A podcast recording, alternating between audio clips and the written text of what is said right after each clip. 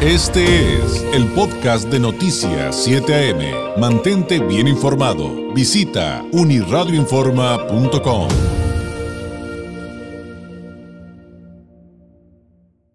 Sigue abierta y vigente la convocatoria para observadores electorales en este proceso electoral 2020-2021.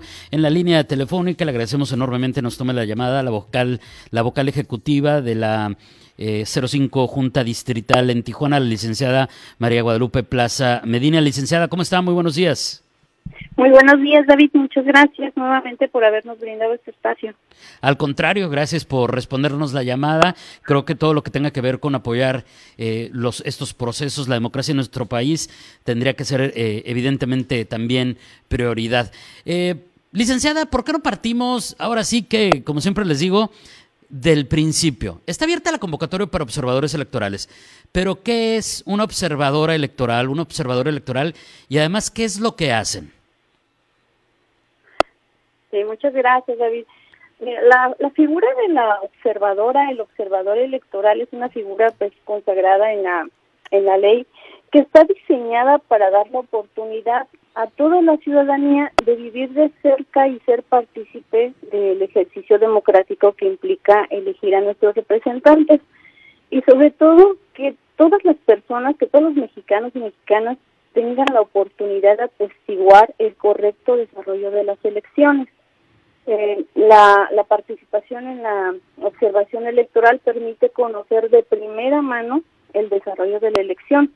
Estamos hablando desde la instalación de la casilla, el desempeño de las personas que han sido elegidas como funcionarias y funcionarios de casilla, la recepción de la votación, el escrutinio y cómputo de la votación y hasta la clausura de la casilla y la publicación de los resultados.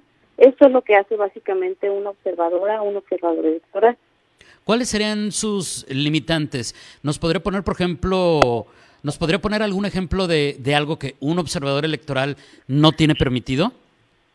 Sí, por supuesto, un observador debe de abstenerse de sustituir o de obstaculizar a las autoridades electorales en el ejercicio de sus funciones. Es decir, una persona que está acreditada como observador no puede interferir en el desarrollo de la votación. Su función básicamente es la de observar. No podría sustituir, por ejemplo, a un funcionario o una funcionaria de casilla en sus funciones, mm. sino simplemente estar presente en la casilla verificar que la elección se esté llevando conforme a la ley y que no estén ocurriendo este incidencias graves o, cuestiones que, que mermen la legalidad. Eh, un observador o observador tampoco puede hacer proselitismo a favor o en contra de ningún partido político o de ningún candidato, ningún tipo de este de llevar ningún tipo de propaganda no puede externar expresiones de ofensa, de difamación, de calumnia en contra de los partidos, de los candidatos o de la propia autoridad electoral. Y también debe de abstenerse de declarar el triunfo de cualquier partido de candidato, porque debe de, este, de, mantener esta, pues debe de mantenerse ajeno, pues este, debe de mantenerse la equidad. O sea que de alguna manera se convierte en licenciada en, en testigos de lo que sucede el día de la, de la jornada electoral. Exactamente, su, este, su función es la de atestiguar, de observar, como su propio nombre lo indica, pero no formar parte, pues. ¿Se les da, se les da alguna, mm, eh, una vez que se acreditan, ahorita platicamos de cómo convertirse ¿no? en, observadora u observador electoral, em, cuáles son los requisitos, pero ¿se les da alguna limitante geográfica? Es decir, eh, se les dice, tú puedes ser este observadora en tal distrito o en tal ciudad o en tal casilla, o cómo funciona esa parte? Absolutamente. Eh, la acreditación estaría vigente sin ninguna limitación del espacio territorial. Eh, por ejemplo, aquí en, en, la entidad en Baja California, una persona que sea acreditada como observadora u observador electoral tiene toda la libertad de observar en, en la entidad o incluso fuera de ella el desarrollo de la elección. No tendría ninguna limitante en ese sentido. Perfecto.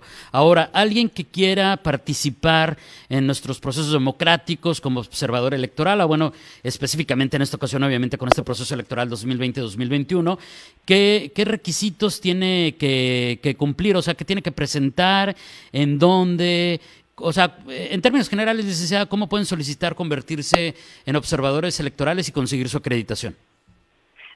David, pues el día de hoy me gustaría justamente compartir que durante este proceso electoral y tomando en cuenta el contexto generado por la pandemia del COVID-19, el instituto ha dispuesto una herramienta que permita una alternativa segura, es decir, que no ponga en riesgo la salud de las y los participantes y que a su vez sea práctica para el registro de solicitudes, con la finalidad de que las ciudadanas y los ciudadanos puedan elegir la forma de tramitar su acreditación.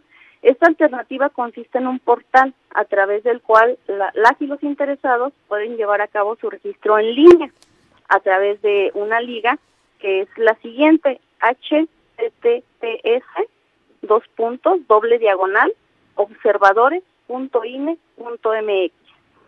En este portal público, todas las ciudadanas y ciudadanos pueden consultar la información sobre el tema de la observación electoral, como lo es la convocatoria, las actividades a realizar por el observador observadora electoral, los requisitos para acreditarse como tal y los plazos para llevar a cabo su registro. El plazo está abierto al día de la fecha y tendría como último día para realizar el registro el día 30 de abril del 2021. Los pasos para hacer este registro en línea son muy sencillos. Una vez que se accede al portal, se crea una cuenta. Eh, para esto sí es indispensable contar con una cuenta de correo electrónico y el siguiente paso sería elegir la modalidad en la que se desea tomar la capacitación, es decir, en línea o presencial. Muy bien.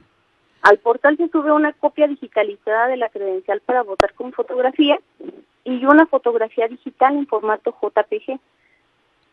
Una vez que se hace este registro, el personal del instituto se encarga de validar la información, así como el cumplimiento de los requisitos, y ya se estaría en posibilidades de emitir una acreditación para otorgar a la persona acreditada su documento que lo, que lo acredita como tal y un gafete de identificación. Muy bien. Ahora bien, sí, adelante. Eh, existe también la posibilidad de que pues algunas personas este pues piensen a lo mejor no tienen la facilidad de contar con un equipo de cómputo o con internet o prefieren simplemente el sistema tradicional, pues en este caso las y los interesados pueden acudir físicamente a las juntas distritales ejecutivas del instituto. Aquí en el caso del distrito 5 los recibimos con gusto en Avenida Río Balsas, 2092, de la Colonia Marrón, en un horario de 8.30 de la mañana a 17.30 de la tarde, de lunes a viernes, o bien los días sábados de 9 a 13 horas. Perfecto. si, si optaran por el registro tradicional, totalmente presencia. Es decir, existen estas dos opciones.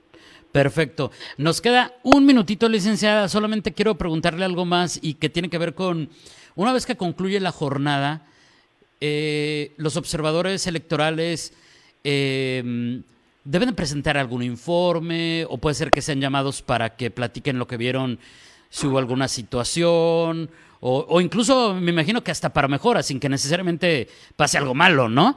Este, o sea, ya que termina la jornada electoral, ¿Qué, qué, ¿Cómo debe de responder el observador electoral? Le, le preguntaba, pues a lo mejor con un informe o, o, qué pasa ahí.